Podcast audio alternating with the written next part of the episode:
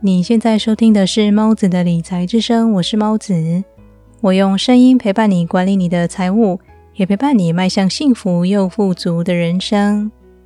很多理财书籍会教导各种不同的财务分配法，利用百分比来规划财务。但是，你应该如何使用这些财务分配法来规划预算呢？还有，他们所建议的百分比，如果你无法完全遵守，是不是就表示操作失败，必须放弃了呢？就让我在今天的这期节目里，告诉你该如何利用财务分配法规划预算。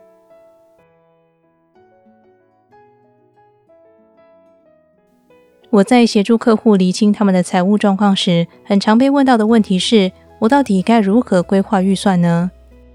他们过去曾经好几次试着想要按照专家建议的方法分配财务，但最后都发现与现实情况不符而作罢。不管你在哪一本理财书籍读过这些利用百分比告诉你该如何支配金钱的方法，他们都有各自的道理。之所以有各个不同比例的分配，是因为每个人的人生阶段都不同，对于各项花费当然也会有差异。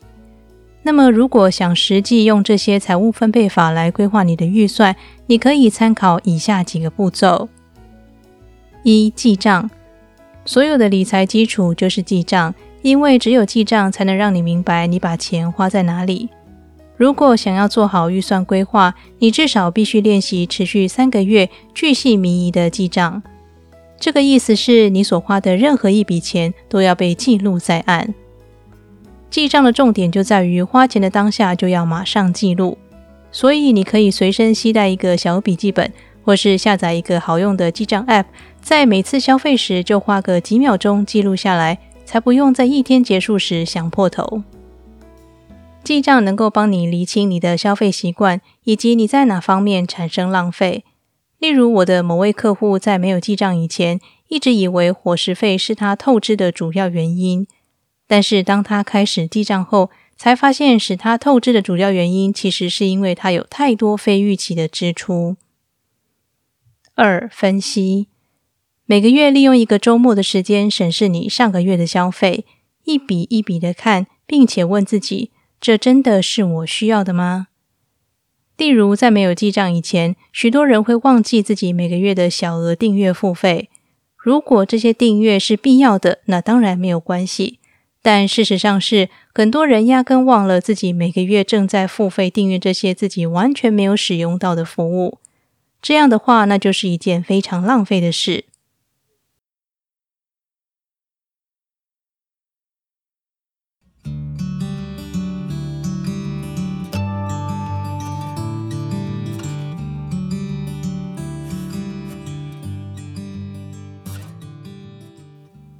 目前我创作的内容，除了你正在收听的猫子的理财之声以外，还有一个分享我个人在伊斯坦堡生活感触的谈话性 Podcast 猫子，以及我在脸书社团那些丰富灵魂的智慧里所分享的非理财类好书。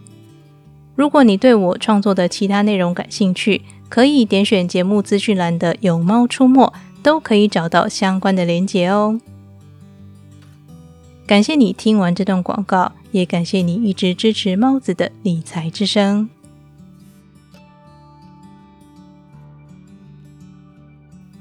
三、实际规划，在往后的节目里，我会跟你介绍几个不同的财务分配法，你可以根据你分析消费习惯的结果，来选择一个最贴近你的财务分配法。你可以把这些方法的花费百分比当做目标，而不是一种制式的教条。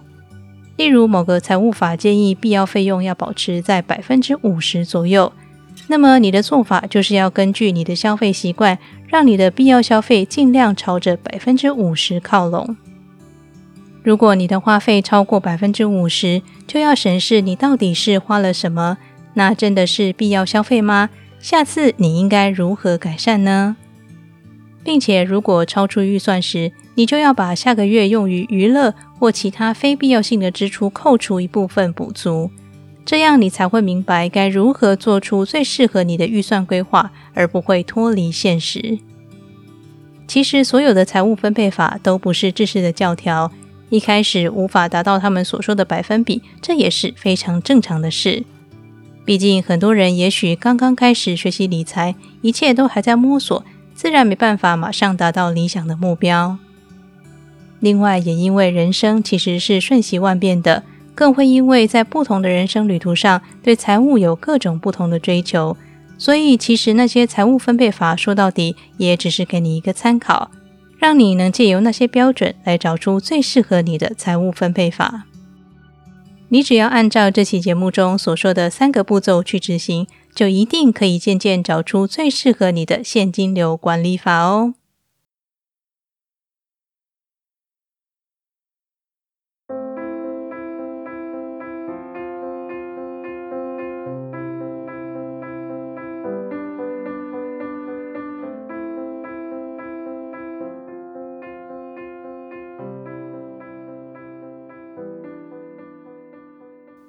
今天的理财练习题是，请按照本期节目内容所述，在进行财务规划前，先记账、分析现金流，然后再选择一个适合你的财务分配法，用来规划每个月的预算。今天和你分享的是利用财务分配法规划预算的方式。其实，规划预算没有你想象中那么可怕。这件事就和其他所有事一样。都需要花时间练习，最难的其实是开始。但是只要你愿意踏出那一步，一切都会渐入佳境的。如果你对于规划预算有什么问题，或是希望能够和我讨论，也欢迎你到 Instagram 私讯给我。理财和追求财富的人生是一条漫漫长路，但是请别担心，我依然会在这里用声音陪伴你，达成你的财务目标。那么，这里是猫子的理财之声，我是猫子，我们下期节目再见。